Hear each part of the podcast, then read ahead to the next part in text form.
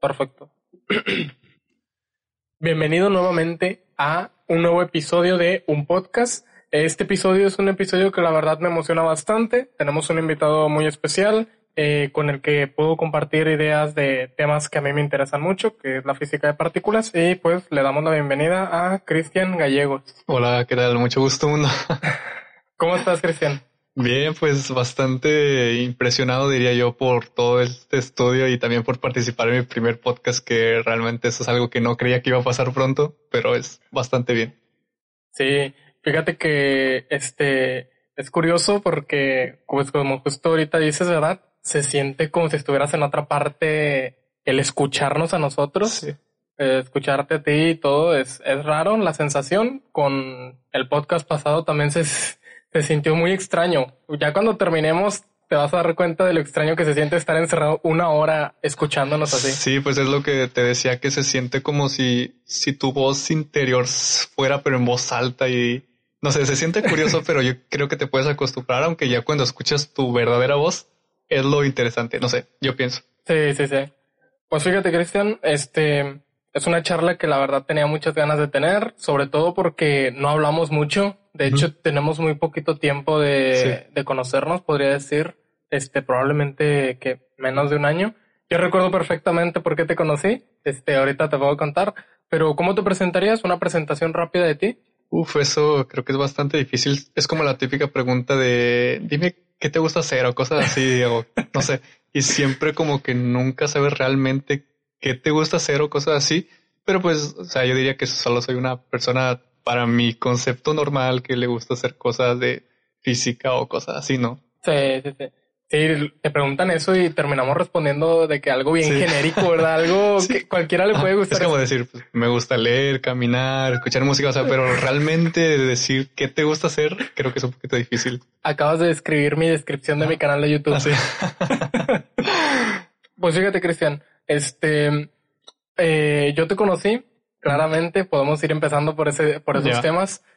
Una vez, yo me acuerdo, eh, muy emocionado con un grupo de WhatsApp que yo tengo que se llama el Nether. Sí, sí sé quiénes son todos este, ustedes.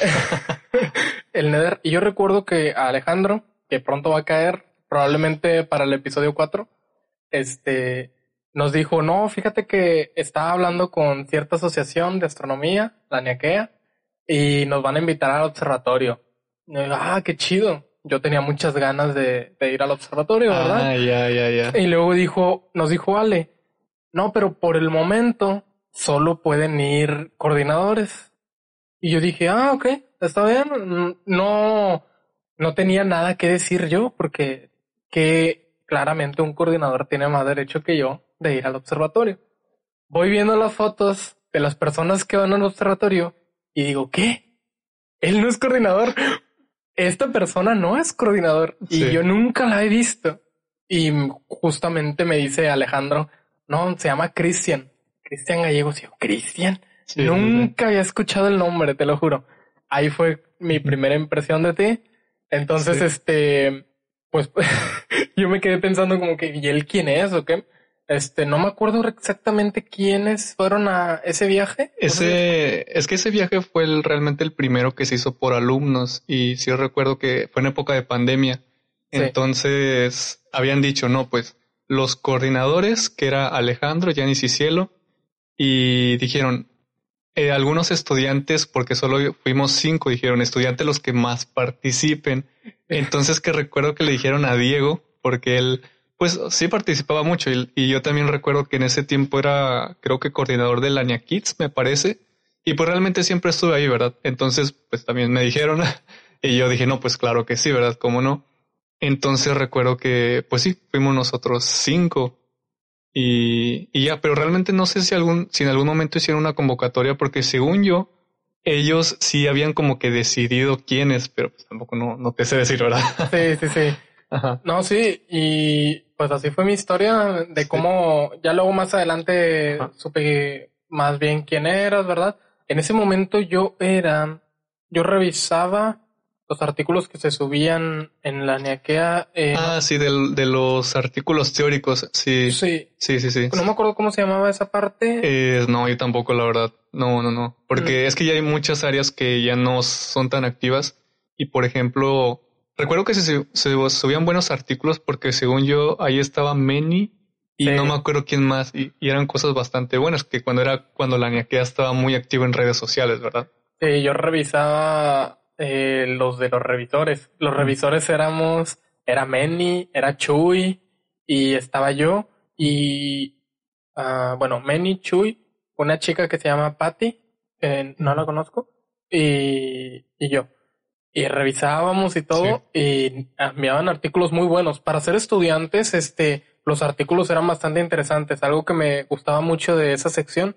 Primeramente, que como científicos a, un maestro me dijo alguna vez, eh, Baez, me dijo que como científicos, en algún momento vamos a revisar una tesis. En algún momento de la vida, si seguimos eh, en el área de la ciencia, vamos a revisar una tesis. Entonces, para mí, yo decía, ah, mira, qué chido, estoy revisando. es como un ejercicio, ¿no? Lo que es como tus primeros pasos en eso. es, es, estoy empezando por ahí. Y era muy interesante. Siempre me tocaba revisar artículos que, de cosas que yo no sabía. Sí, sí, es que sí, sí me acuerdo mucho de eso, porque bueno, la verdad, o sea, yo en ese tiempo tampoco te conocía. la verdad no, no, no sabía como tal quién eras. Sé que sí te había visto porque recuerdo allá de segundo semestre cuando estaba, tenía varias clases con y Alejandro y todo el grupito, ¿no? Entonces recuerdo que a veces los veía contigo, pero pues realmente pues no, nunca sabía sabía qué onda. Entonces, creo que cuando, o sea, cuando te conocí bien, cuando dije, es Francisco, es cuando me platicaste cómo me conociste a mí, que me dijiste, ah, ah es que tú me caías mal. Y yo, ¿por qué? o sea, yo no sabía quién eras. Sí, sí, sí. Sí. Y que, me, que me empezaste a contar que me, o sea, sí, que te caía mal y cosas así. yo como de, pues. Sí, más que era como que él que hacía ahí, ¿verdad? Sí. Este, pues por cosas de la Asociación de Estudiantes, ¿verdad? Que siempre notaba que se le privilegiaba a ciertas personas. Pensé que este era un caso de esos antes de que me dijeran que sí. participaba, que eras activo. Sí, es que, es que realmente desde que entré es como que siempre me intenté meter a todo lo que podía porque siempre me ha gustado ser participativo. Por decir, recuerdo que en primer semestre empecé con los talleres, que fue cuando empecé a conocer todo este mundo con Axel, con Marco en partículas también me recuerdo que me gustaba mucho ir a los coffee science, o sea, a todas las actividades que hacían me gustaba mucho. Y ya fue cuando en segundo semestre, en, que empezó la que otra vez, fue cuando empecé a tener un mayor acercamiento, principalmente por, porque pues estaba en ese circulito, ¿verdad? Que estaba con Yanis, que estaba con Alejandro, con ellos.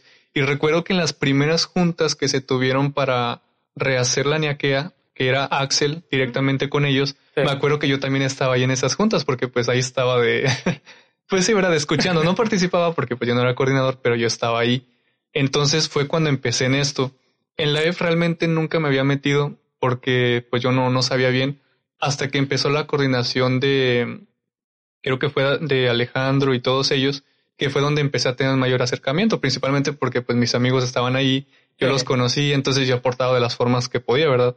Hasta que ya pues empecé a tener como que cada vez más acercamiento, pero realmente nunca tuve un puesto. Eso fue lo, lo curioso. Sí, sí, sí.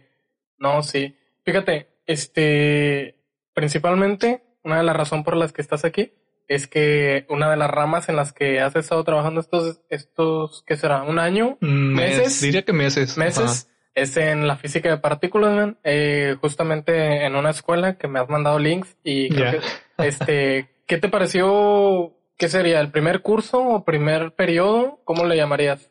Fíjate que yo le llamaría curso porque como tal es un curso, ¿no? Todavía no terminamos, apenas este, estamos ya finalizando, pero diría que sí es, es algo que yo no esperaba realmente porque, bueno, para dar un poquito de contexto, claro este, el curso es, es básicamente un diplomado sobre teoría cuántica de campos, ¿no? Que es dirigido a estudiantes de Latinoamérica principalmente. Entonces tú mandabas tu solicitud, porque estaba la convocatoria, te pedían ciertos requisitos y entonces si te seleccionaban, pues tú participabas, si no te seleccionaban, pues no. Pero uno de los requisitos era, era haber llevado mecánica cuántica.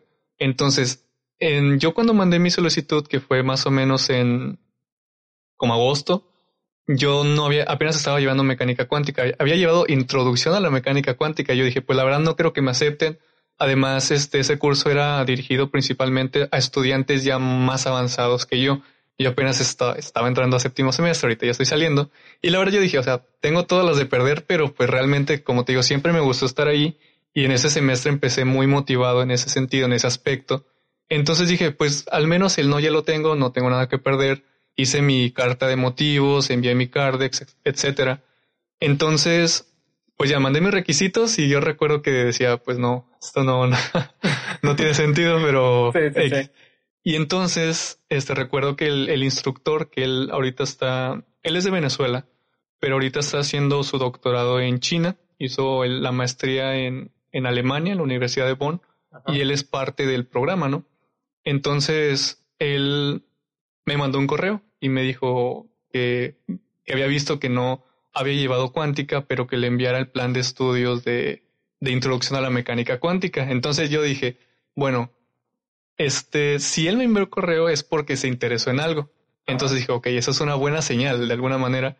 Yo recuerdo que le envié el plan de estudios porque introducción lo llevé con el profe Claudio y no sé si alguna vez habrás llevado con él, pero ya ves que hace todo el plan de estudio muy bonito, muy presentable, etcétera. Yo se lo envié y pues después, como unos días, recibí el correo de que me aceptó. Entonces, pues yo me impresioné muchísimo. Dije, wow, pues sí me aceptó. Pero dije, ok, eso va a ser algo muy demandante porque, porque básicamente ese curso es, como te digo, tiene un grado, por así decirlo, como internacional de posgrado. Es un curso internacional de posgrado. Entonces yo dije, es algo avanzado. La verdad vi el temario y dije, pues sí, es muy avanzado. Son cosas que no he visto.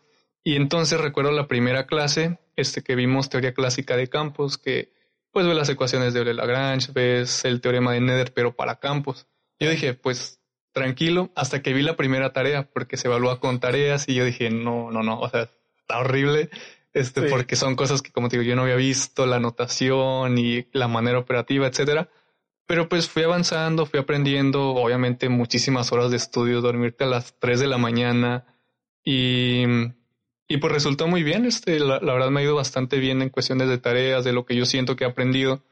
Ahorita ya estamos pues por finalizar el curso, solo falta algún examen, alguna presentación, pero pues me ha ido bastante bien. Siento que he aprendido muchísimo. Yo sé que si me dijera esto de hace un semestre no me lo creería. Y pues tú te sientes bien, ¿verdad? Dices, estás aprendiendo bastante padre.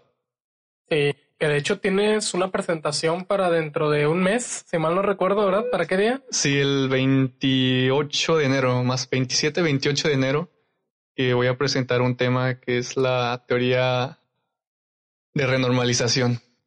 Ah, sí, sí, Pues pueden pasar a verlo, ya que para ese tiempo ya este podcast ya se subió desde hace bastantitas semanas, ¿verdad? Fíjate, antes de llevar este curso ya más formal, un curso, ¿verdad? ¿Habías tenido acercamiento divulgativo al área de partículas? Mm, diría que sí, pero no a ese nivel, ¿sabes? Porque, bueno, recuerdo el, el curso que justamente estabas dando el semestre pasado de partículas y que yo me acuerdo que quería entrar porque te digo, yo sé que tenías una, tienes, tenías una fama de que eras top. Entonces, para mí yo decía, pues yo quiero estar ahí, pero por cuestiones de horarios, porque estaba llevando inglés, no, no pude. Entonces, el único acercamiento de partículas era a nivel divulgación y, y pues en los talleres de Marco, ¿verdad? Que recuerdo, hace cuenta, este, recuerdo en primer semestre que no entendía nada, pero más o menos seguía las, las ideas. En segundo semestre recuerdo que solo éramos como dos y al final solo quedé yo. Haz de cuenta, básicamente me daba las clases a mí, me acuerdo que hablaba que sobre segunda cuantización, sobre eso, aquello, pero yo no tenía ni idea qué estaba diciendo. Pero pues a mí me gustaba estar ahí, ¿verdad? Me, gustaba de, a veces de que platicábamos y así. Pero más allá de eso, yo nunca había tenido un acercamiento tan profundo con eso. Aunque, bueno, ahora que lo pienso, creo que el mayor acercamiento fue para hacer el póster del Congreso, que fue sobre las teorías Gage. Entonces fue cuando yo me empecé a investigar, a meter en eso, etcétera. Y fue cuando dije, ok, esas partículas es está, pesado, pero el enfoque que se le da desde la, una teoría cuántica de campos y cómo vas construyendo la teoría es muy diferente, la verdad, es muy diferente. Sí, fíjate, te preguntaba justamente esto porque al menos yo tuve los apuntes del curso de Vega, mm, que um, la verdad un curso muy bueno, este, desde mi perspectiva no alcancé a ir a todas las clases, pero tuve los apuntes que me los prestó un compañero y asistí al de Marco, a la primera edición y a la edición que hizo como un grupo avanzado. No sé si te acuerdas. Sí. Que habíamos tres o cuatro personas. Era, eran bien poquitas las personas que habíamos, era un grupo avanzado y a esos dos cursos asistí. Luego entonces, ya cuando yo estaba en sexto, séptimo, perdón, porque ya había pandemia, dije, bueno, yo quiero dar el curso de partículas. Sí, porque también recuerdo que en ese tiempo Marco ya se estaba graduando, ya se había graduado, ¿no? Era como de que ya no hay partículas. Sí, sí, sí, sí, me acuerdo. Este, y yo quería dar el curso de partículas. La verdad, sí, este, mi acercamiento a las partículas desde primero me gustaban. Eh, no, todo, no solo las partículas, en primero me gustaba otra materia que luego me dejó de gustar. Astro. Astro. Este, sí, a mí también. Y mis, he dado tres cursos de partículas, que lo más seguro es que este último curso que di ya sea el último. el último. Este ya no, ya no puedo más, ya al menos sentí que llegué a mi, ¿cómo te diré? A un punto exacto en el que yo quería dar el curso. Porque mi primer curso le llamé física de partículas. Y ese curso no me gustó. Porque sentí que me fui a lo muy divulgativo. Sí, sí, sí. Que les estaba pasando muy por encima a los compañeros. Entonces, este, a los temas se los estaba dando muy por encima, muy tranquilos. Y no me gustó el, eh, el no, no siento que haya sido un mal curso. Sí se fueron con algunos conceptos. Pero si a mí me hubieran dado ese curso, no te habría gustado. No me habría gustado. Pero es que también es como que el saber equilibrar, por ejemplo, este curso que diste, que fue yo el primero que pude ver tuyo, al menos a mí se me hizo muy bueno porque es como que no, no te sales hasta lo más teórico porque además no hay tiempo, la verdad, no hay tiempo. Porque si te vas a lo más teórico, primero nadie entiende. No, probablemente uno o dos personas, pero si te vas a lo muy divulgativo también puede que pues no es la intención, ¿verdad? Entonces a mí se me hizo como un equilibrio así de que exacto, un poquito más tirándolo a lo teórico, pero lo suficiente para entender las ideas y ver cómo se desarrolla toda la teoría.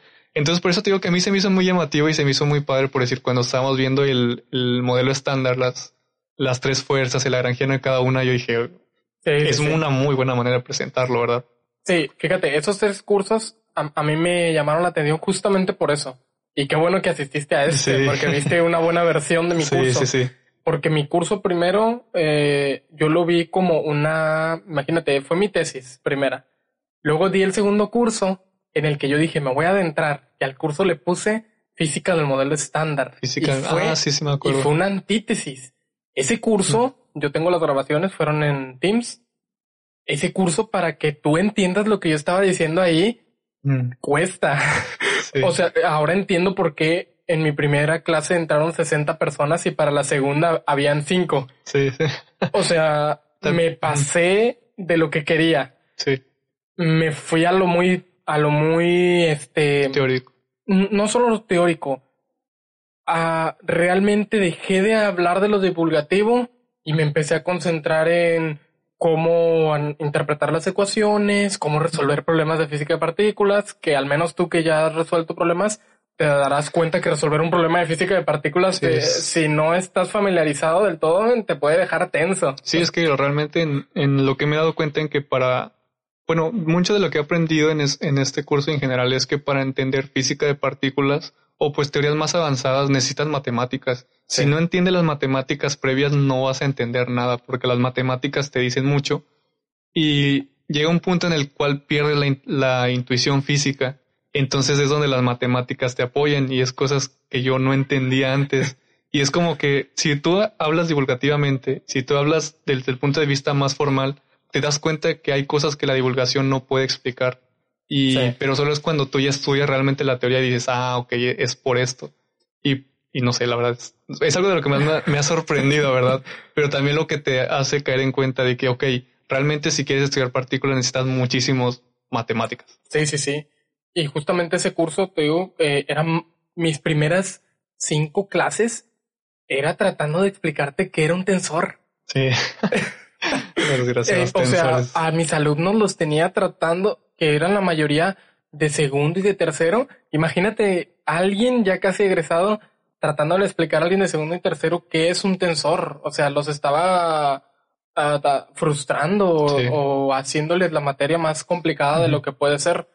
Y mi, este último curso al que pudiste asistir, pues es la síntesis. Ya tuve mi tesis, mi antítesis y mi síntesis era ni muy divulgativo, pero a la vez no lo hice muy teórico, porque como quiera le metí este cosas divulgativas que temitas que no los pasaba por muy por encima, nunca me metí a efecto túnel, entrelazamiento, porque son de los temas en los que si yo los doy divulgativos me frustra, porque cuando te metes profundamente a ellos te das cuenta que para entenderlos ocupas entenderlos con matemáticas. Sí, con matemáticas.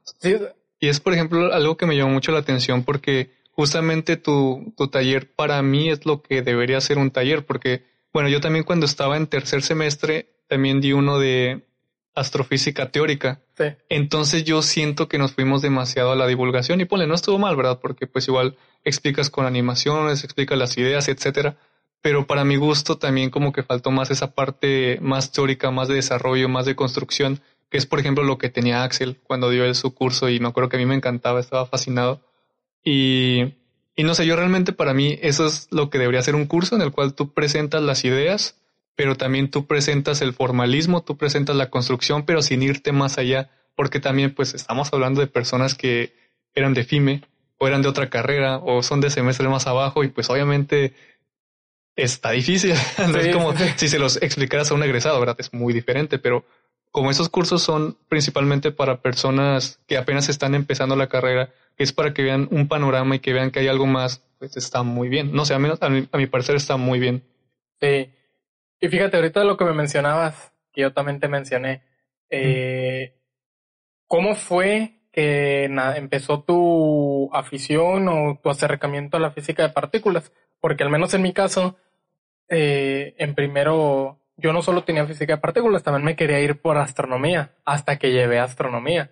¿Cómo fue tu acercamiento? ¿Qué rama de la física tenías antes en, mente? Fíjate que es, es una historia larga el, el cómo pasó todo eso, porque durante algún tiempo, principalmente en pandemia, oscilé entre más irme a la ciencia de datos, recuerdo, porque, bueno, al inicio yo cuando entré a la carrera realmente no buscaba algo en específico. Recuerdo que mi motivo por entrar a la carrera fue que yo solamente era curioso y, yo quería aprender más, saber más, entender más y pues ignorar menos, ¿no? Es la cumbre. Entonces yo realmente no conocía algo de que se hiciera de física, porque para mí la carrera de física todavía era un, un enigma, aún ya estando en la carrera.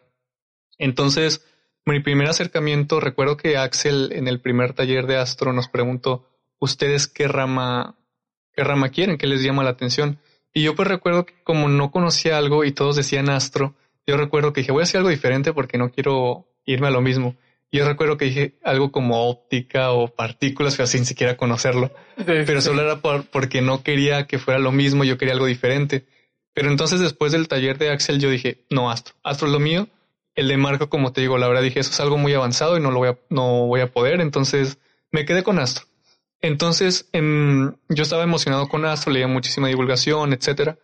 Y en segundo semestre le pedí a la profe Sandra que si podía entrar a su clase de oyente, porque todavía no llevaba astro, pero yo quería estar ahí. ¿Cuál clase era? Astronomía General 1. Uno. Entonces, llevé la, la materia, me fue muy bien, y como te digo, veía muchas conferencias, literatura, etcétera, y lo que me di cuenta es que no me gustaba astro fue como que dije, o sea, está muy padre, pero no es para mí. Yo sé que quería algo diferente, pero no sabía qué. Entonces como que me empezó a llamar otra vez física de partículas, pero decía, es que todavía me falta mucho para poder entenderla realmente. Y entonces como que estuve ahí oscilando un, un tiempo en, en, el que no sabía exactamente qué es lo que quería. Llegó pandemia, entonces la verdad sí me desanimé un poquito de, del seguir una carrera científica o otra cosa. Y recuerdo que fue cuando empezó, empecé a investigar sobre ciencia de datos, programación, física computacional, este, los sistemas complejos me, me llamaron mucho la atención, algo de física estadística, ¿no?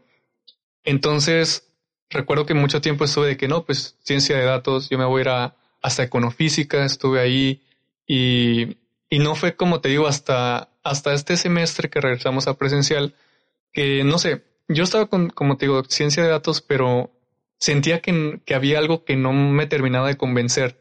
Como que decía, es que sí está muy padre, pero siento que no soy yo, no soy el yo que entré al, inicio de la carrera. Entonces me preguntaba, pero ¿por qué? ¿Qué pasó? ¿Qué perdí o qué gané o no sé? Y lo que me di cuenta es que realmente había perdido de alguna manera ese sentido de querer saber más, esa, pues ese sentimiento de espíritu científico, ¿no? Yo, yo lo llamaría. Entonces cuando me di cuenta de eso dije, pero ¿qué pasó? Porque ¿qué pasó? O sea, ese no era yo. Entonces fue cuando me volví a animar otra vez por alguna razón y dije, no, es que, sabes, yo entré con esto y yo quiero esto y yo quiero llegar a esto. Yo quisiera seguir aprendiendo, seguir investigando y como dice Crespo, a que a mí me encantó, como lo decía, estar en la frontera del conocimiento. Entonces fue cuando dije, es que realmente no sé por qué me perdí, pero otra vez retomé ahora sí los estudios de lo más profundo de las cosas que tú dices. Esto probablemente nunca lo utilicé en mi vida, pero a mí me gustaba. Y fue cuando otra vez le hice un vistazo hacia física de partículas y entonces fue cuando, de hecho, fue cuando me decidí a hacer un trabajo para el Congreso sobre física de partículas. Y dije, mira, pues voy a hacerlo, vamos a ver qué pasa. Entonces fui investigando, investigando y me llamó la atención. Además que el semestre pasado llevé física estadística con el profe Baez. Y recuerdo perfectamente la clase cuando llevé el, cuando vimos el condensado de Bose-Einstein. Para mí fue un exploté, es como que yo quiero esto, o sea, yo, yo quiero, yo me veo dedicándome a esto, estudiando esto, no sé. Y entonces en, encontré otra vez que como que me animé en las mismas clases a, seguir estudiando y ese tipo de cosas. Y fue cuando se presentó la oportunidad de este curso y yo dije, esto es una señal, esto es una señal. y entonces pues me animé y, y, y me quedé, dije, realmente física de partículas siempre estuvo ahí, pero tal vez solo faltaba ese empujón para decir, es que sí quiero esto. Y pues otra vez empecé a retomar de que porque a seguir estudiando otra vez fuerte, etcétera, y a leer más. Y fue cuando me animé y realmente dije, física de partículas, ¿es, es esto? Entre física de partículas, eh, física estadística me gusta mucho cómo se maneja. Sí, sí, sí. Fíjate que es interesante hay ese aspecto porque a mí en la astronomía podía ser medio fake decir que no me gusta porque no me gusta realmente. Me gusta una rama de la astronomía y siempre me había gustado esa rama pero yo no sabía que esa rama se llamaba cosmología. Mm, ya cuando supe de la cosmología, este, empecé a ver de los factores de Hubble, la expansión del universo, los futuros, este, que pueden haber, ¿verdad? La constante cosmológica, el, eh, ¿cómo se diría? La concentración o la cómo se conforma el universo, cuánto porcentaje es de materia, de materia oscura, de energía oscura, de luz. Fue donde dije, no me gusta, la astronomía fundamental o astronomía general, ¿verdad? Me gusta la cosmología y para entender cosmología tenía que estar muy adentrada en partículas.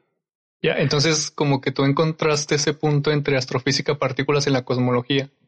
¿La intersección o cómo lo ves tú?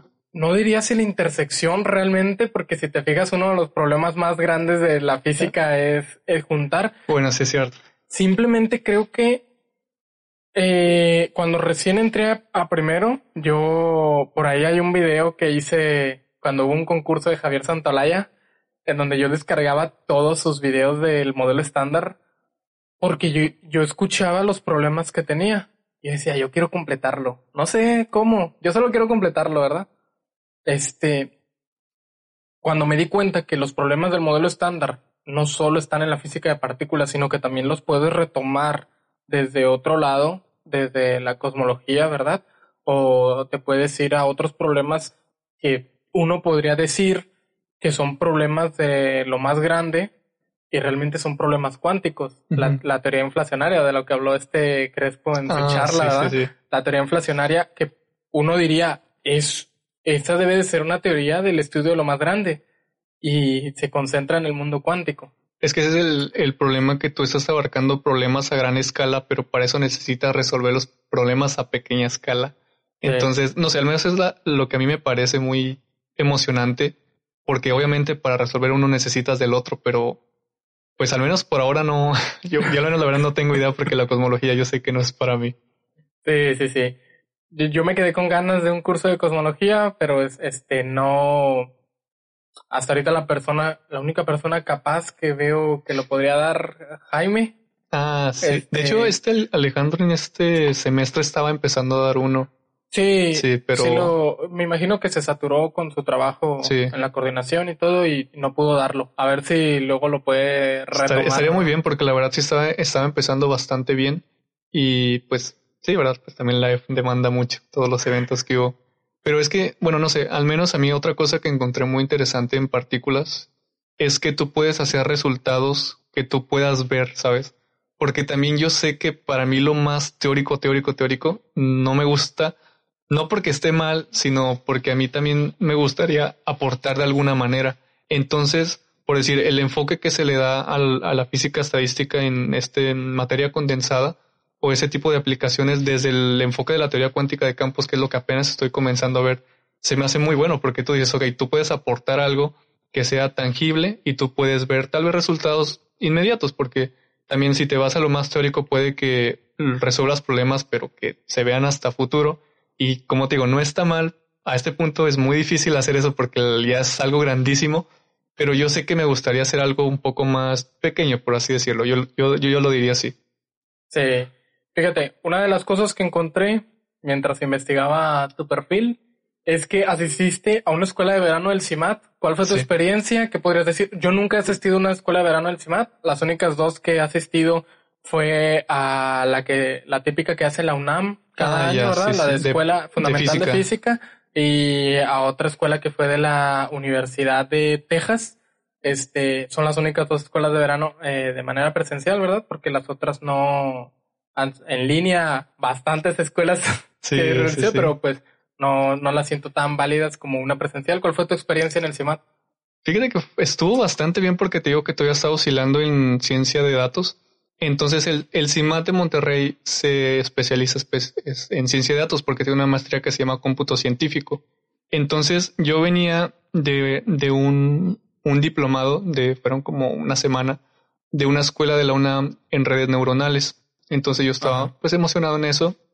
También había entrado a una escuela de computación cuántica que todavía estaba en proceso. También era en línea pero pues estaba ahí. Pero estuve muy emocionante porque era de una sociedad estadounidense, entonces era todo en inglés. Y yo recuerdo que dije, no sé cómo lo voy a hacer, pero pues bueno, estuvo, estuvo bien. El punto es que estaba en CIMAT Monterrey, que era para ciencia de datos, estaba en Guanajuato, que era más matemática pura, en Yucatán, etcétera. Entonces yo fui con eso, con intención de conocer la escuela, conocer la maestría para ver si me interesaba, ¿no? Entonces, pues yo llegué, la verdad, pues un, poco nervioso porque yo no conocía absolutamente a nadie, pero ahí hice buenos amigos. Este, hice un, amigo del Politécnico que él estudia, no, no, no, inteligencia artificial, así se llama su ingeniería y pues yo estaba fascinado con lo que platicaba. También había de la Ciudad de México, había de física, había también de la facultad, una chica de actuaría, muy buena onda. Y, y estuvo muy padre porque hace cuenta, como, como la escuela se especializa básicamente en eso, el CIMA de aquí, obviamente nos hablaban sobre proyectos que eran más enfocados hacia la industria con el ámbito de la, de la ciencia de datos. También hubo una muy buena de redes neuronales y también en esa escuela hay un econofísico. Entonces él dio una plática sobre econofísica donde utiliza matrices aleatorias para, para la teoría de portafolios. Entonces yo dije, wow, es muy emocionante. pues estaba muy padre y además la convivencia estaba muy genial había proyectos que tú podías hacer. La verdad, yo no, no, no me animé a hacer alguno. Y pues realmente me fue muy bien. Aprendí bastante. También aprendí que, que en, pues sí, también fue como que otro punto de inflexión en el decir, está muy padre, pero no sé si me vería de, para, no, no sé si me vería en esto, vaya, estudiando, trabajando. Sí, tengo una compañera de mi generación, este, Nicole, que ella está haciendo su maestría en el, en el CIMAT. ¿De aquí de Monterrey? Sí, Está haciendo su maestría ahí. Eh, me ha compartido algunas materias. Eh, algún problema de algunas materias que ha, de los que ella ve en su maestría. Y se escucha interesante, la verdad. Eh, no conozco yo, la verdad, muchas personas que hayan estudiado ahí. Y al menos como tú me cuentas, escucha bastante interesante. Sí, porque, bueno, yo le pregunté sobre la demanda de estudiantes y los proyectos que hacían. Y si, sí, sí es pues de alguna manera demandante, porque, por decir, el, el doctor que te digo que él estudió también en CIMATE, el doctorado, él nos presentó su, su trabajo, que era un proyecto que les había dejado a sus alumnos, una tarea, donde recopilaban obras de Beethoven, de Mozart, y con una red neuronal hicieron que creara sonidos a partir de eso, ¿no? Entonces a mí la verdad se me hizo muy llamativo también. Este, hay un, un biofísico. Él, es, él estudió la licenciatura en Veracruz y su doctorado en, me parece que en Canadá. Entonces, haz de cuenta, él también hace programas con computacionales que se enfocan a, pues, a la biofísica, por ejemplo, algo sobre el colon intestinal o cosas por el estilo, que la verdad no te sé decir en términos porque no sé mucho, pero hace ese tipo de proyectos y se me hizo muy llamativo. Yo recuerdo que preguntaba mucho porque también la física médica en ese ámbito se me hacía muy llamativa y pues se me hizo muy bien. Sí, fíjate, eh, el CIMAT es la, la única escuela a la que has asistido, una escuela de verano. No sé si hayas asistido a otra. Mm, pues en, presencialmente sí. Solo, sí, pues yo, yo diría que sí, porque, por ejemplo, también en pandemia el, el Simvestaff abrió la escuela de estudios avanzados. Ah, sí. Pero era en línea y yo, yo pues me metí, ¿verdad? A ver las pláticas, conferencias, pero no lo sentí como una escuela, lo sentí más como conferencias. Entonces yo creo que diría que sí, es la, la única. ¿No has asistido a la Escuela Fundamental de Física? ¿A la de la NAM? No, es que fíjate, como, como igual tenía esa duda de que realmente si quería física así para dedicarme o no, no me, no me inscribí, no busqué inscribirme. Por ejemplo, vi que Meni sí estuvo ahí y ellos, pero no me animé realmente a, a, inscribirme. Probablemente el próximo año sí lo voy a hacer. Y también en la de Sinvestaff, pero no. Fíjate que está chido que quieras ir ya decidido, porque creo que solo te dejan ir una o dos veces a esa escuela. ¿En serio? Yo asistí a la primera en tercero, que no podía yo porque no, te, no, no era de último semestre, tuve que pedir cartas de recomendación. Y yo dije, ahí dice claramente que solo puedes asistir una vez, pero en pandemia mandé mi registro y me aceptaron. Volví a asistir y todo, y dije, voy a intentarlo la tercera la vencida. Y ahora sí ya, se dieron cuenta que no, que ya había asistido. De hecho, incluso me mandaron un correo en el que me decían si podía hacer un video de un minuto o dos diciendo por qué sería bueno e interesante asistir a la escuela de física fundamental, ¿verdad? platicarles a los estudiantes por qué sería una buena experiencia asistir a la escuela fundamental de física. Bueno, pues sí, imagino que ya con dos escuelas que has participado ya, pues más bien es como de que comparte tu experiencia para más personas, ¿verdad? Pero por decir, ¿por qué participaste dos veces y por qué buscabas la tercera? ¿Qué, ¿Qué cosas diferentes podrías encontrar? Fíjate, se vio lo mismo. Eso sí, eran los mismos temas. Incluso podría decir que unas charlas tenían las mismas PowerPoints.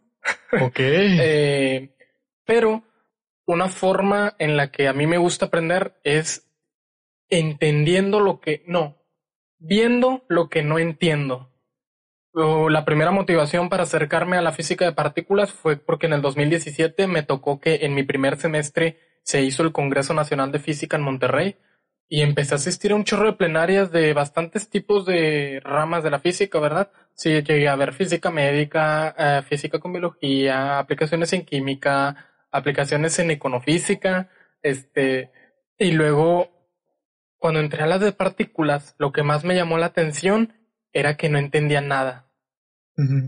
Yo me encontraste ese interés en el no entender. Sí, sí, sí, sí. O sea, eh, si tú, si tú te pones a pensar, bueno, tú que conoces la materia, la, la rama, tú trátale de explicar física de partículas avanzada a un niño que viene de prepa. Es complicadísimo. es que necesitarías explicarle toda la física para que entienda física de partículas. para que entienda física de partículas. Entonces, en tercero, yo animado, esa es, mi forma de aprendizaje, ¿verdad? Ver lo que no entiendo para luego yo tratar de encontrarlo por mi cuenta.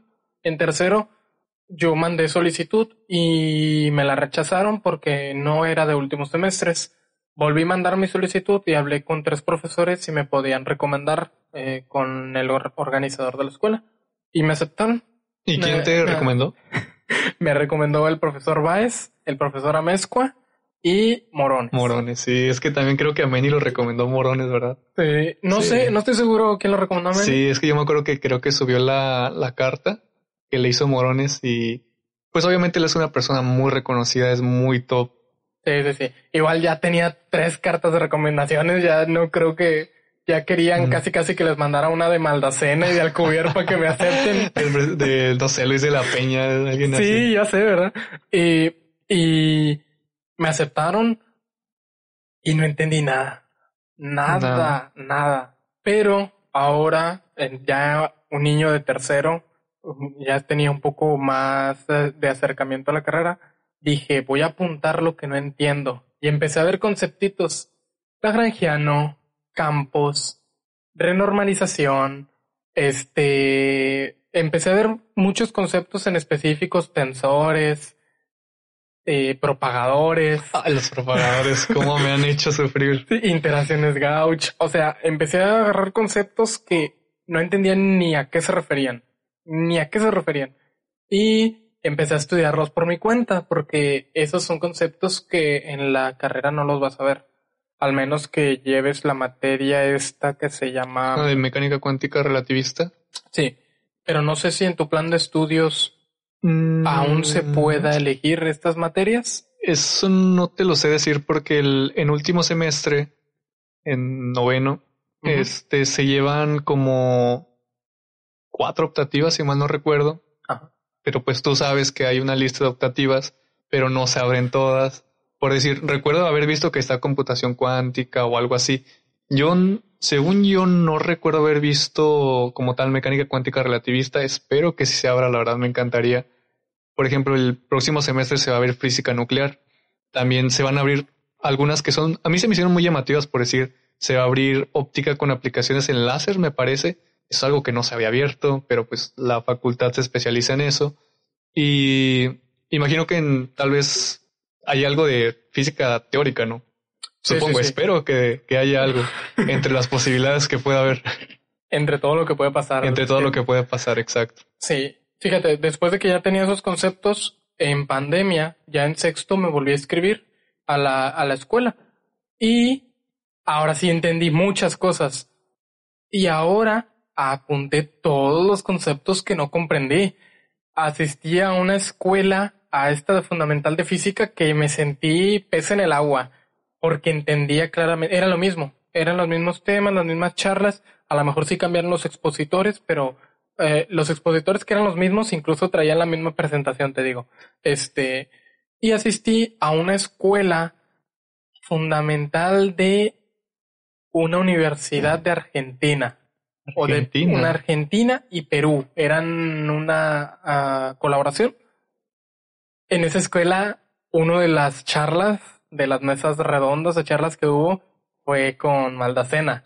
Okay. Y era como que, ala, eh, hubo una pregunta que le hicieron que lo hizo pensar y todo. Fue sorprendente. Vino Pablo Bueno.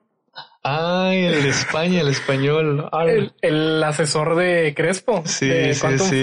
Sí, lo he visto varias veces ahí.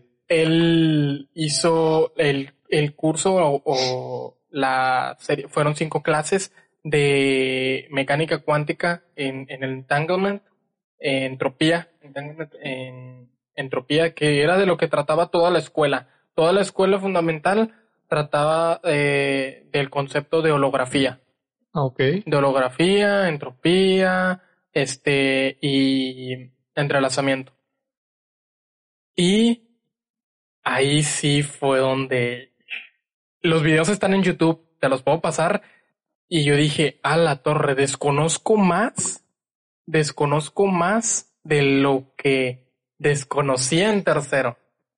Es como que ya entiendes las ideas, al menos. Sí, sí, sí. Eh, y fue donde yo decidí, bueno, voy a, estudiar más, a estudiar más estos temas.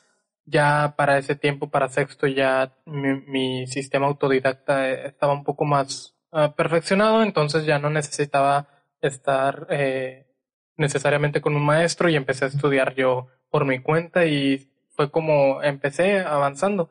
Ah, me metí a muchas escuelas de verano en, en la pandemia porque eh, no tenía mucho que hacer. Sí, sí, sí. La mejor diversión, atracción para los físicos. Sí, sí, sí. Eh, de hecho, en el en mi CV casi todas las escuelas de verano dice online mod, online mod, ah, online Sí, este. Y pues así fue, fíjate. Algo que quería preguntarte también es cómo fue tu experiencia eh, publicando tu póster en el Congreso, Nacional, incluso te encontré en ResearchGate. Sí, este, ¿cómo, ¿Cómo te fue? ¿Cómo fue el proceso para el desarrollo del póster? ¿Con quién trabajaste? ¿Quién te asesoró? Es, eso está, bueno, es bastante interesante porque justamente y similar a tu interés que despertó por el desconocer, también justamente por eso empezó mi interés por ese trabajo específicamente. Recuerdo que yo escuchaba mucho en física la palabra simetrías. Yo pues me llamaba la atención, decía simetrías, cantidades conservadas, etcétera. Y pues a mí siempre me llamó mucho la atención, pero realmente nunca tenía una idea clara de qué es eso, para qué sirve, porque sabía que en, la física de más alto nivel es algo fundamental, pero yo no tenía claro como el por qué. Hasta que el semestre pasado, si mal no recuerdo, estaba llevando la, la materia de, de electroestática con el, con el, con el profe Berardo y pues tú sabes que él es un top mundial. Cuando yo entré, él estaba en quinto semestre. Yo entré a primero y él estaba en quinto semestre. No, él sí es, es una máquina, es impresionante. Y recuerdo que estábamos viendo el, el potencial vectorial magnético y las ecuaciones de Maxwell, etcétera. Entonces él nos habló sobre, sobre las, la norma gauge entonces, pues a mí me llamó la atención y empezó a hablar sobre las teorías Gauge, sobre esto, sobre aquello. Y yo recuerdo que a mí me llamó mucho la atención porque estaba la palabra simetría ahí y yo dije, pues no sé qué es, nunca lo había escuchado en mi vida, pero me llamó la atención. Entonces hice una búsqueda rápida en Wikipedia, así de que, pues, a ver, ¿no? Para dar una idea. Entonces me llamó la atención porque dije, ok, tú con esto puedes hacer esto y te produce esto. Entonces me llamó la atención investigué más y como te digo, estaba buscando tema para, para el Congreso Nacional y recuerdo que fue un día antes de que se cerrara la convocatoria, que recuerdo que estaba entre sí o no y recuerdo que yo quería algo grande, es decir, no quería hacer algo que yo sintiera que era sencillo, porque para mí no hay trabajo sencillo, pero sino yo quería algo ambicioso. Entonces dije, me gustan partículas, me gustan las simetrías y algo de cantidades conservadas, ¿cómo se pueden juntar? Entonces, en eso entraron las teorías Gauge, que básicamente te abarca todo eso. Entonces, pues ya, investigué artículos, los leí, este, le dije a un amigo, a Isaac, el buen Isaac Leija, le dije que si se quería animar, hice el resumen, me dijo que sí, pero los dos como de, no sabemos cómo vamos a aprender todo esto porque pues es física avanzada, es básicamente meterte con el modelo estándar, con las interacciones entre las partículas, etcétera, cosa que yo no tenía mucha idea, por no decir que no tenía nada. Y entonces fue cuando te mandé el resumen para, para decirte a ver qué opinas sobre esto. Sí, sí, y que ya me, me acuerdo que me dijiste, no, pues sí puedes cambiar esta palabra, pero me diste el visto bueno. Y yo dije, ¿sabes qué? Como sea, que sea lo que Dios quiera, mandé el resumen y ya fue cuando lo, lo aceptaron. Y yo pues me impresioné y dije, ok, ya lo aceptaron, ahora a trabajar. y entonces fue cuando empecé a, a, leer más de que, por decir, yo me fui directamente a las teorías Gauge, que bueno, para las personas que no lo sepan, es básicamente tú el un sistema lo, describes con el lagrangiano. Entonces tú buscas simetrías y el teorema de Nether básicamente te dice que si tú tienes simetrías hay cantidades conservadas, pero resulta que esos lagrangianos bajo unas transformaciones no se conservan. Entonces tú haces una generalización de la derivada, le agregas campos y resulta que esos campos son los, los que median la interacción entre las partículas, cosa que a mí se me hizo súper interesante y que te volaba la cabeza. Entonces yo pues básicamente partí de eso, pero me di cuenta que no entendía lo anterior y lo anterior y lo anterior y lo anterior hasta que fui casi hasta el inicio. Entonces, partir de ahí, recuerdo que también fui a hablar alguna vez con el profe Baez para que pues me orientara, me dijera literatura, etcétera. Y básicamente lo, lo que pasó después fue investigar en libros, artículos, etcétera, escribir, resumir y, y pues al final salió yo creo que bastante bien el, básicamente el día del Congreso estuvimos todo el día, bueno, toda la tarde ahí. Hasta fue Luis de la Peña a verlo. Oh. todo esto estuvo impresionante. Gracias a, a Yanis. y lo invitó para que lo fuera a ver. Y a Meni. Ellos dos lo, lo invitaron, le dijeron que yo era muy fan suyo. Y todavía recuerdo que estábamos exponiendo, de hecho ya estábamos terminando. Entonces él, hace cuenta, vino y yo solo me acuerdo que lo vi de lejos y me le quedé viendo así como, ¿qué hace aquí Luis de la Peña? Y se quedó viendo el trabajo. Y yo de, ¿qué hace aquí Luis de la Peña? Entonces ya este fue ahí, este me saludó y nos tomamos una foto y ya me dijo, ah, ya te interrumpí con tu trabajo. Y yo, no, no se preocupe, usted interrúmpame lo que quiera. y entonces ya este se iba a ir y pues me dio la mano y yo como de, me dio la mano, yo no tenía ni idea por qué estaba ahí. Y ya este, pues terminamos muy bien, estuvo bastante padre. Siento que estuvo bien, aunque después, ahora que como te digo, ya después de haber tenido una formación un poquito más formal, vaya, me di cuenta de que hay cosas que se pudieron mejorar, que hay cosas que me faltaban saber, pero ahora pues están cobrando poco a poco más sentido, ¿verdad? Que es pues para el siguiente congreso. ¿No habías empezado el curso cuando ya habías terminado el póster? No, no, es que hace cuenta de ese curso yo todavía no tenía ni idea, porque cuando terminamos el póster, este fue como una semana antes de que se enviara. Entonces lo, bueno, más o menos cuando lo terminé el póster, era cuando apenas estaba comenzando el curso porque se tenía que mandar y lo terminé y apenas estaba empezando el curso. Ya fue como te digo, por ejemplo, el, el miércoles que tuvimos clase, empezamos a ver teorías Gage apenas. Y es como de que ya después de ver muchísimo, y es como de, bueno, al menos tengo la idea, ¿verdad? Pero es más complejo de lo que yo pensaba. ¿Sentiste el contraste cuando te enseñó alguien ya preparado en teorías Gage con lo que tú te habías preparado de antemano? Sí, porque principalmente yo creo que lo que tenía claro en, el Congreso era el, la descripción conceptual más que matemática.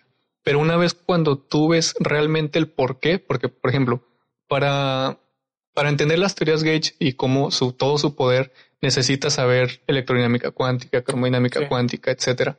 Entonces yo me fui directo a las teorías Gage, no como tal a las teorías. Y ahora que nos fuimos introduciendo a electrodinámica cuántica, que es como el, el, la base, aunque no está fácil, pero es la base. Entonces, después de haber entendido eso y ver la, como tal, formalmente las teorías Gage, sí te das cuenta que no es tan fácil como tú pensabas.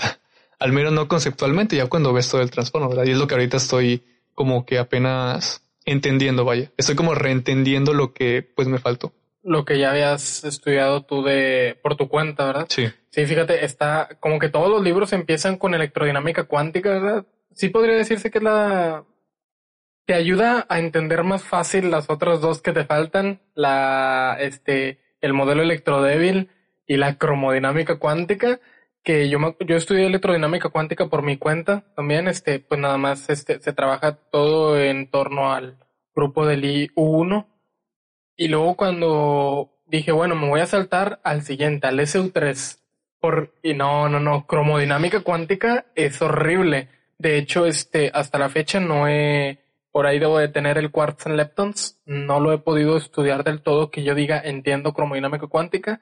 Entonces me fui a la teoría electrodébil, que es SU2 U1, ¿verdad? Todo en ese parámetro. Y aunque es más complejo, porque metes el mecanismo de Higgs, el lagrangiano de Yukawa, el, el mecanismo de Yukawa, ¿verdad? Este, no sé, no sientes ese, esa sensación aplastante con el SU3 y los gluones y los quarks, ¿verdad? Es que el, problema de, de, la cromodinámica y el modelo electrodébil es que los grupos ya no son conmutativos. y justamente eso es lo que te, o sea, te complica la vida muchísimo porque, por decir, al menos en electrodinámica es relativamente fácil porque como es uno, es con, conmuta, es básicamente tú casi lo puedes tratar como un escalar más. Entonces, al menos yo encontré una facilidad ahí porque al menos para encontrar la invariancia de Lagrangiano pues es relativamente directo, nada más es tener cuidado con los términos. Pero por decir, en SU3 que te salen como, si mal no recuerdo, eran ocho, sí, ocho, ocho gluones, etcétera pues se complica todo y la verdad. Matrices Tau. Son, son, ocho las matrices Tau. Y, el problema es que para entender eso necesitas muchísimo, muchísimas álgebras de Lie y todo ese rollo. Y pues es apenas en lo que ya estoy como que reestudiando y diciendo, ah, me faltaba esto por entender.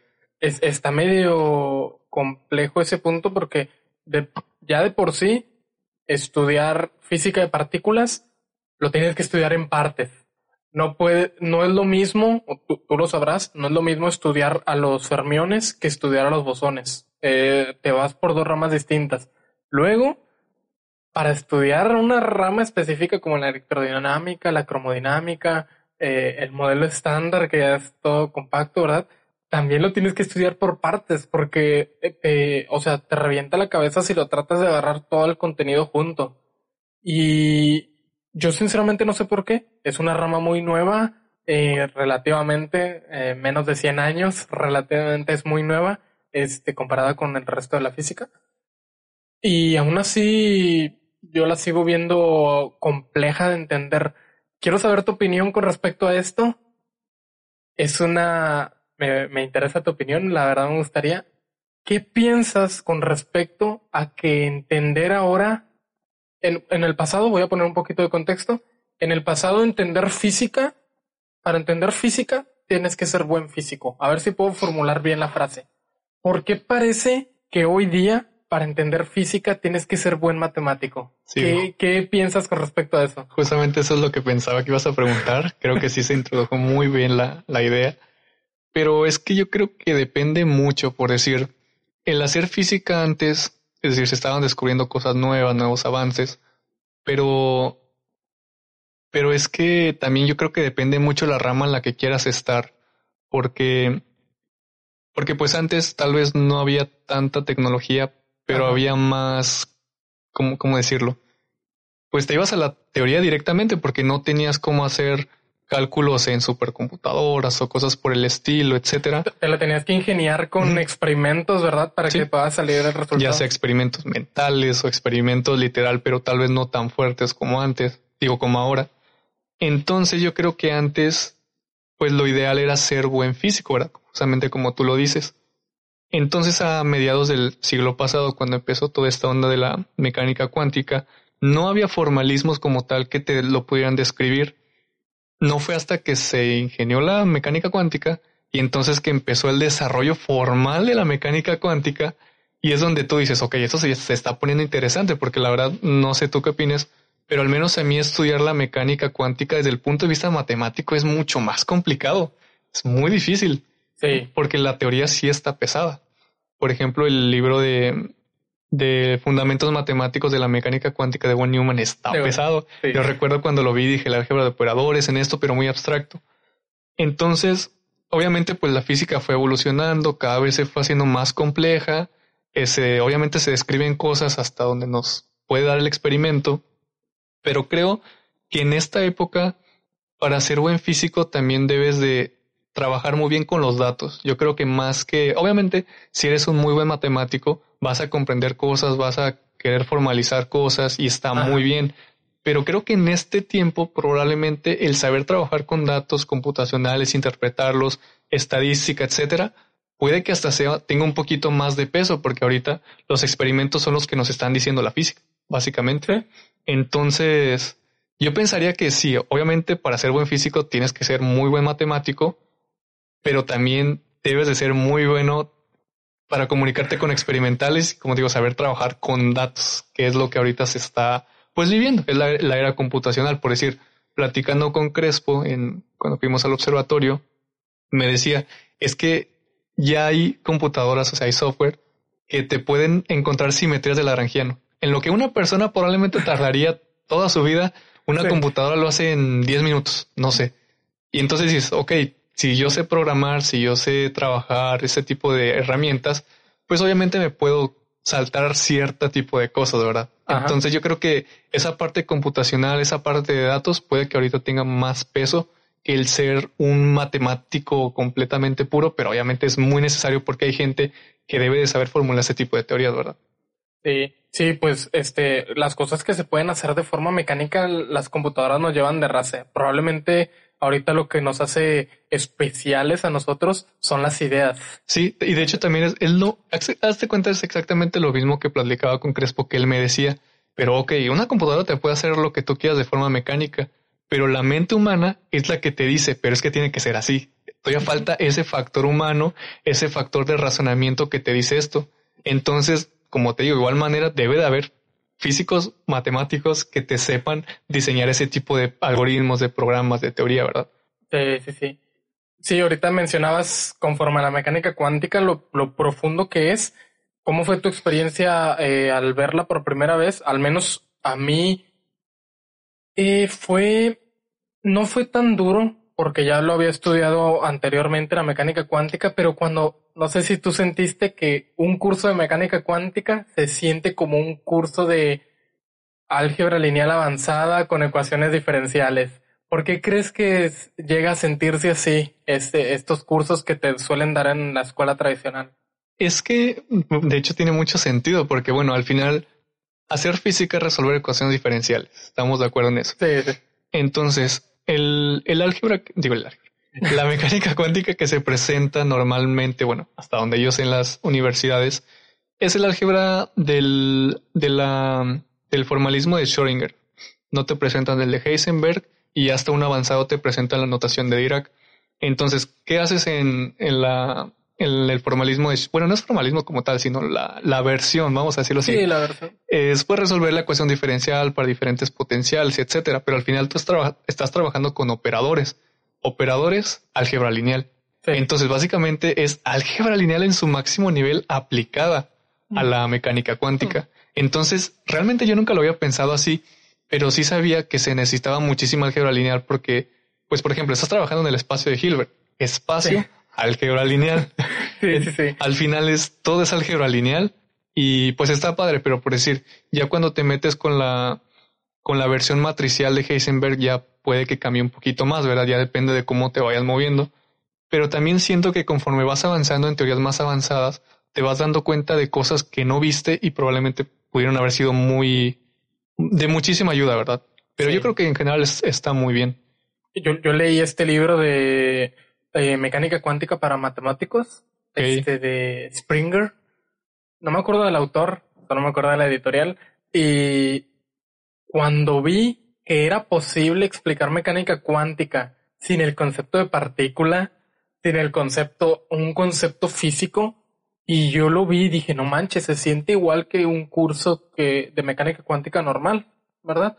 Eh, fue donde yo me quedé pensando el por qué te da este sabor de boca. Igual con la mecánica cuántica, como que me estoy yendo al extremo extremo porque la mecánica cuántica ni siquiera tiene interpretación física. Sí. Así que me estoy, estoy aquí haciendo una hiperrole, ¿verdad? Súper exagerado. Y es que ese es, eso justamente ese es el problema de la mecánica cuántica, de como formalismo te sirve, te describe, te predice resultados muy buenos, pero al momento de tú quererle meter interpretación, te pierdes.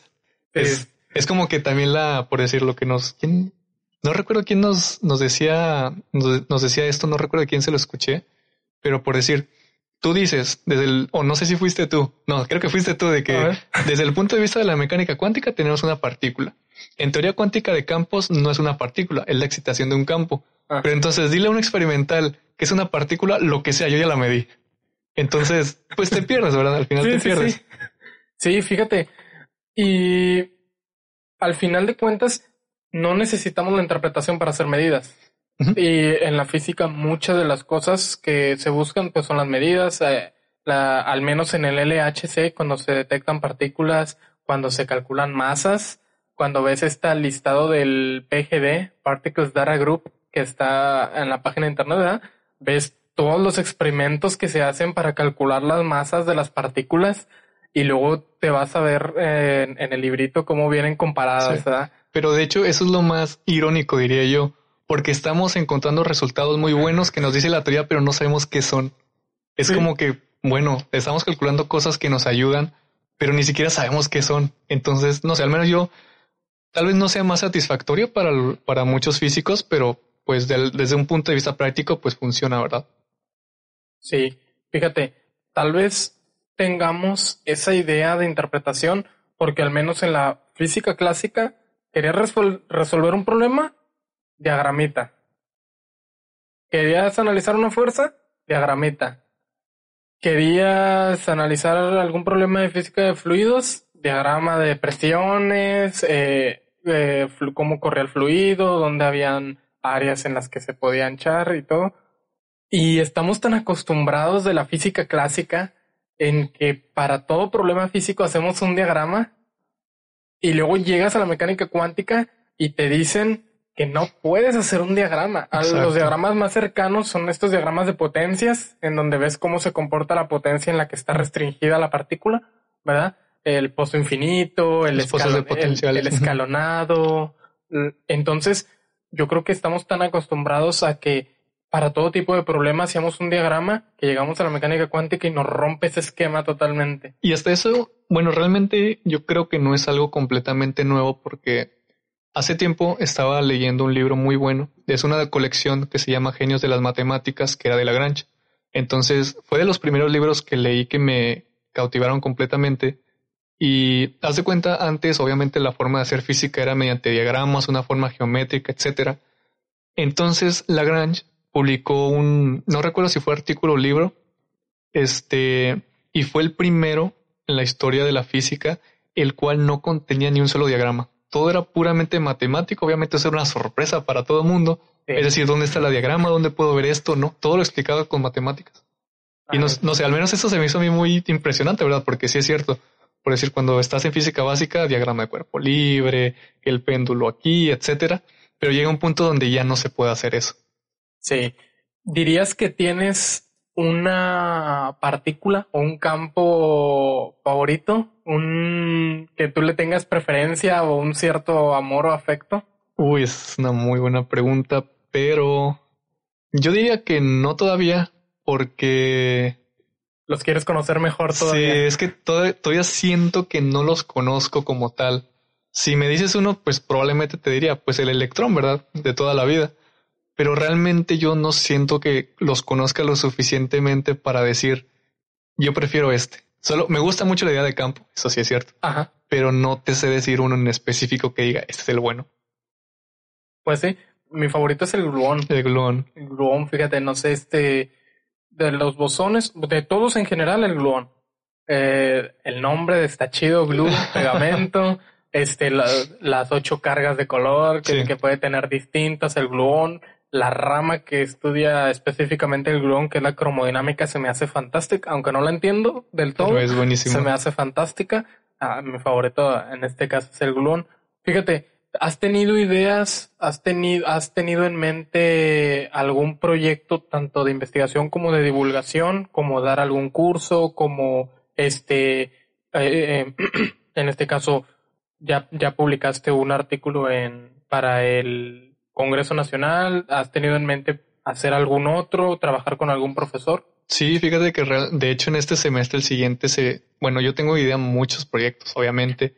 Para empezar, uno es seguir con la escuela, porque ya ves que se va a abrir el la segunda versión. La segunda versión, pero de topología para físicos. Entonces, eh, en especial ahorita lo que me ha interesado mucho es el el estudio de perturbaciones en teoría cuántica de campos, que es, por ejemplo, la teoría de renormalización, que va, va de la mano con ello, el resolver ciertos problemas que hay.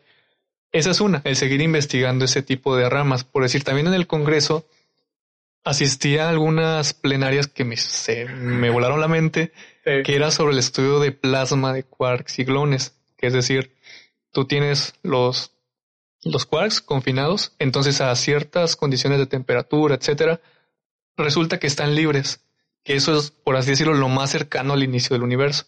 Entonces, el estudio de ese tipo de, de, no sé si decirlo, materia o sistema, como se llame, a mí se me hizo muy llamativo, la verdad, se me hizo muy interesante, también es algo que me gustaría abordar en algún momento.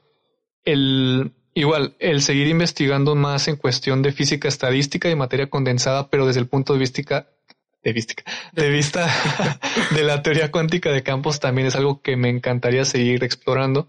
Y bueno, más bien empezar a explorar, pero de una forma formal, que es lo que planeo hacer terminando este curso. Y pues por ahí ir viendo la rama, ¿verdad? Por decir, este, también el, la, la idea es también a forma de mí de repaso y compartir las ideas es abrir un nuevo taller el próximo semestre para de cuántica, teoría cuántica de campos, ¿verdad? También la verdad sí me encantaría. Probablemente no es física de partículas, pero pues igual es, es algo que ayuda, ¿no? Y entonces, como te digo, es eso. También en algún momento estaba pensando en abrir ahí en, la facultad, no abrir como tal, sino un club de, de física teórica. No tanto como la NIAQUEA o, o la EF, que son sociedades más formales, sino simplemente un club, así como de estudios, etcétera. Y pues por ahora son los proyectos que se tienen en mente. Puede que surjan más, puede que algunos no se hacen, no sé.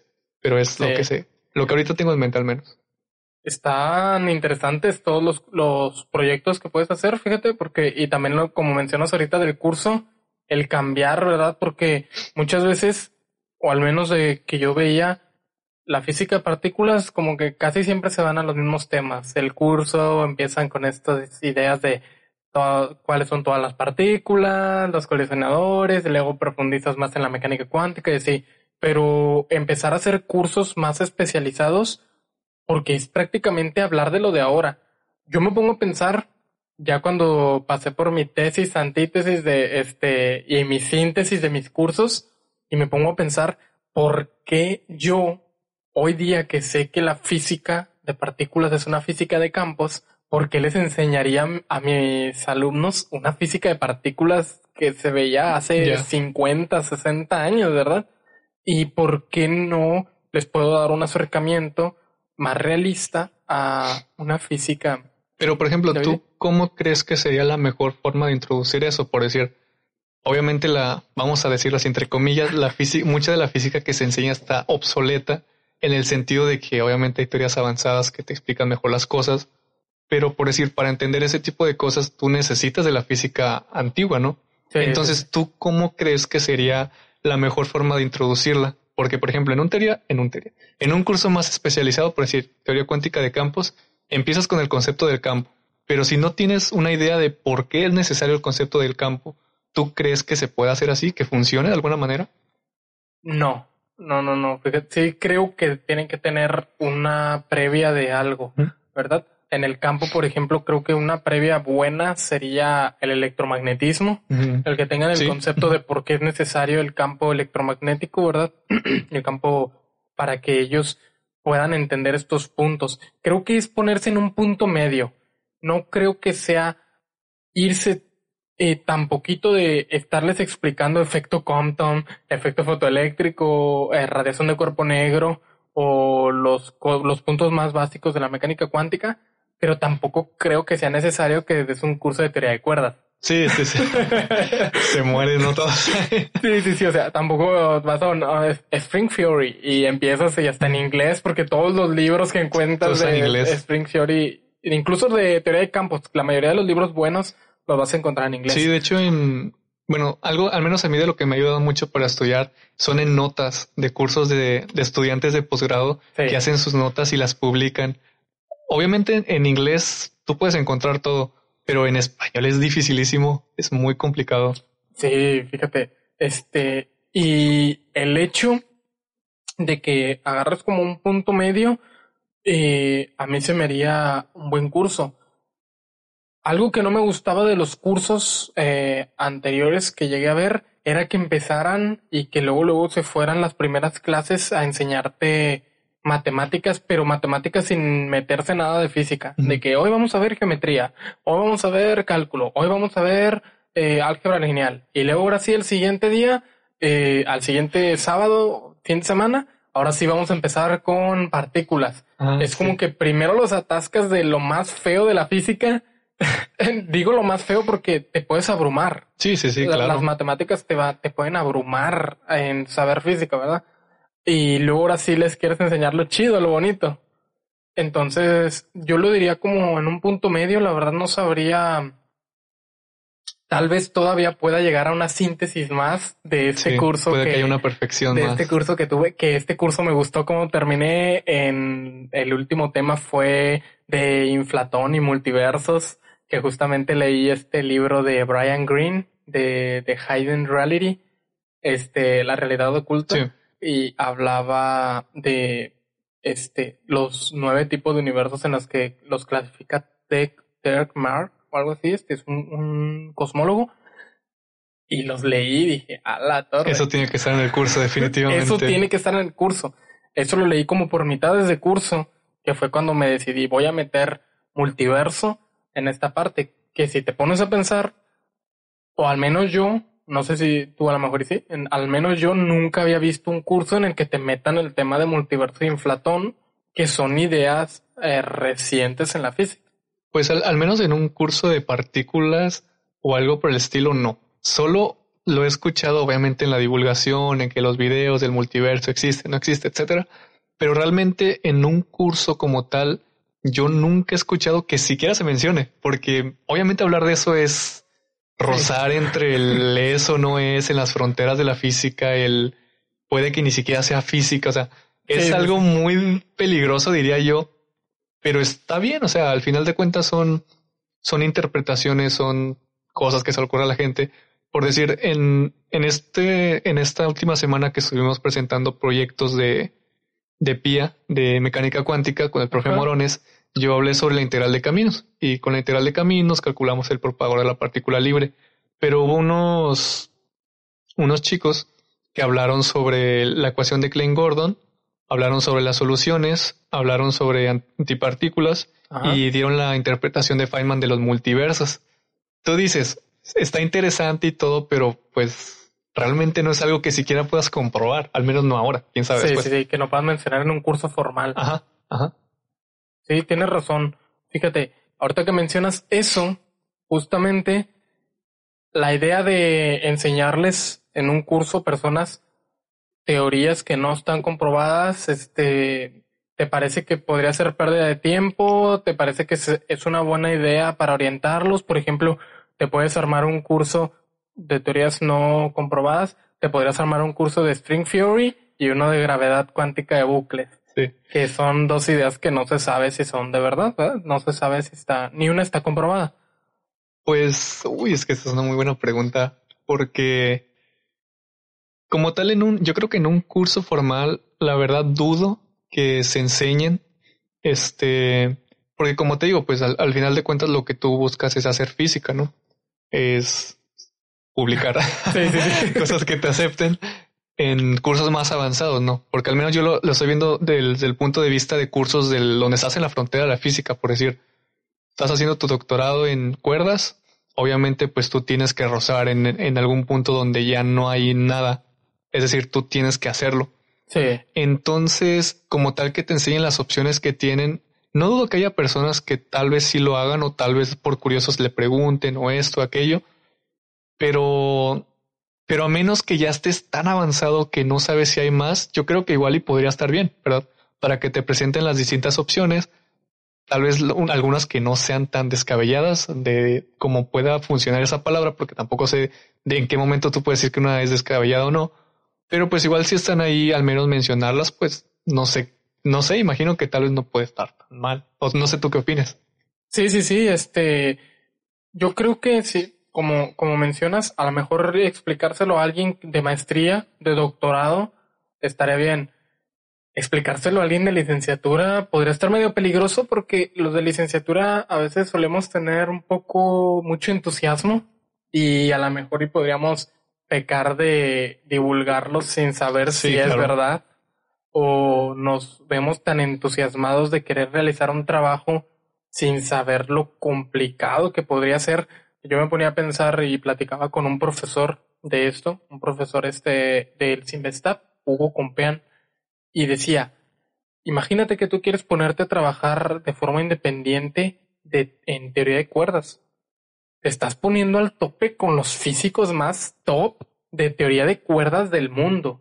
Tú, alguien de licenciatura que estás motivado porque viste un video, porque viste una charla en teoría de cuerdas, te estás poniendo a tope a competir con físicos que tienen años estudiando doctorados, estudiando maestrías para especializarse en teoría de cuerdas.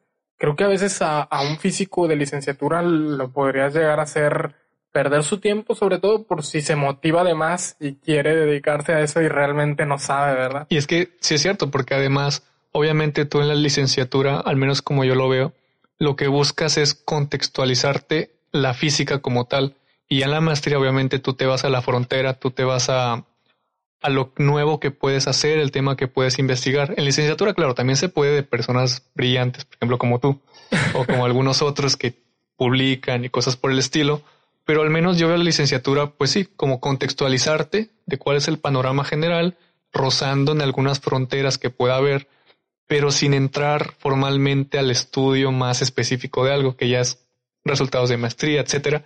Y, como, y pues como le decías, si tú le dices eso a un estudiante de licenciatura que probablemente no ha pasado por ese proceso de maduración y todo ese tipo de situaciones, pues sí puede ser peligroso, ¿verdad? Puede, puede, obviamente puede ser peligroso en el sentido de que tal vez se emocione demasiado, tal vez divulgue cosas que no son, pero también puede que lo motive a investigar más para posterior. Eso también puede estar bien, puede salir o bueno o malo. No sé si hay punto medio también. Sí, sí, sí. Eh, y pues divulgar algo que no es correcto, luego podría llegar a ver, a hacer pensar que la física o la ciencia no tiene un, ¿cómo decir? ¿Cómo se podría decir? Un sustento, un sustento estricto de lo que realmente se enseña, ¿verdad? Sí, por, ejemplo, ese tipo de, de, cuestiones, al menos yo en la, en la carrera de un profesor nunca lo he escuchado. Lo máximo que he escuchado ahorita es en, en cuántica que el profe Morones mencionó quark entonces, cuando él mencionó Quark, fue cuando dije, ok, ya estoy rozando el, el punto máximo de la carrera, ¿verdad? Sí, sí. Pero más allá de la palabra Quark y lo que pueda hacer, no. Al menos yo no. De hecho, ahorita que lo mencionas, uh, qué bueno que lo mencionaste, me hiciste recordar algo. Algún día trato de hablar con un profesor, son muy profesionales y muy, es muy profesional de su parte de esto, de algo no comprobado y parecen decirlo con miedo, no lo quieren decir con seguridad yo he tratado de hablar con Amezcua, este, eh, con otros profesores de ramas así a la frontera y parecen hablarlo, no quieren decirlo con seguridad porque claramente ellos tienen una preparación increíble, eh, o sea, años de preparación y decir algo que luego se demuestre que no es correcto eh, podría dejarlos quedar mal, ¿verdad? Por ejemplo, lo máximo que me ha pasado así es con el profe Baez, que estábamos hablando sobre supersimetrías justamente cuando te digo que estábamos hablando sobre las teorías Gauge, entonces él me, estaba mencionando de los modelos supersimétricos. Y pues obviamente él, en, su conocimiento bastante vasto y muchísimo más grande que el mío, él pues obviamente me dice es que son la, todo el formalismo, la matemática son cosas muy bonitas, pero es que no hay sustento experimental, parece que no hay, parece que sí, hay, pero al final no, no, no creo que se pueda llegar a algo porque no está ni comprobado que es, pero tampoco comprobado que no es. Es, es que es, es difícil, ¿verdad? Y obviamente tú como estudiante de licenciatura que pues probablemente no tienes todo ese background, lo único que haces es escuchar, poner atención y pues ver qué puede pasar. Sí, incluso el profesor Morones tú tratas de hablarles de una idea de frontera y luego no, no, espérate, espérate, espérate. O sea, igual Morones que ya tiene mucha escuela, sobre todo este eh, preparación en libros y todo, ha de leer un montón. Pues obviamente si no está comprobado, tiene precaución con lo que habla, ¿verdad? Precaución con lo que dice. Y fíjate, por último, quería hacerte una pregunta que probablemente debió haber sido la primera. Este, pero qué bueno que la dejamos para el final, para ahora tú que has estado en varias escuelas, en cuestión de escuelas de verano y todo, ¿qué te parece la carrera? ¿Qué sensación te da la carrera de física? ¿Qué expectativas tenías al inicio? Hasta la fecha ahorita que te falta un año para acabar, creo, ¿verdad? Sí. Un año para acabar. ¿Cómo te ha estado pareciendo la carrera en física? Uy, esa es una pregunta que ahora que lo pienso creo que nunca me la había hecho a este punto. Pero no sé. Bueno, es que para contestar esa pregunta creo que es complejo en el sentido de que cada persona la puede percibir distinto por el trasfondo que tiene. Por decir, yo que soy de Durango, donde la verdad ahorita, ahorita nos espero que después no, pero la ciencia es un enigma todavía, de alguna manera. Entonces llegar aquí para empezar mis primeras impresiones es que yo estaba en un mundo completamente diferente. Yo decía, es que estoy llevando matemáticas con matemáticos, física con físicos, y la verdad es que te emociona mucho, al menos a mí, esa curiosidad que tenía, ese ímpetu por investigar más cosas me lo alimentó muchísimo. Como te digo, pues desafortunadamente llegó pandemia, o afortunadamente, no sé.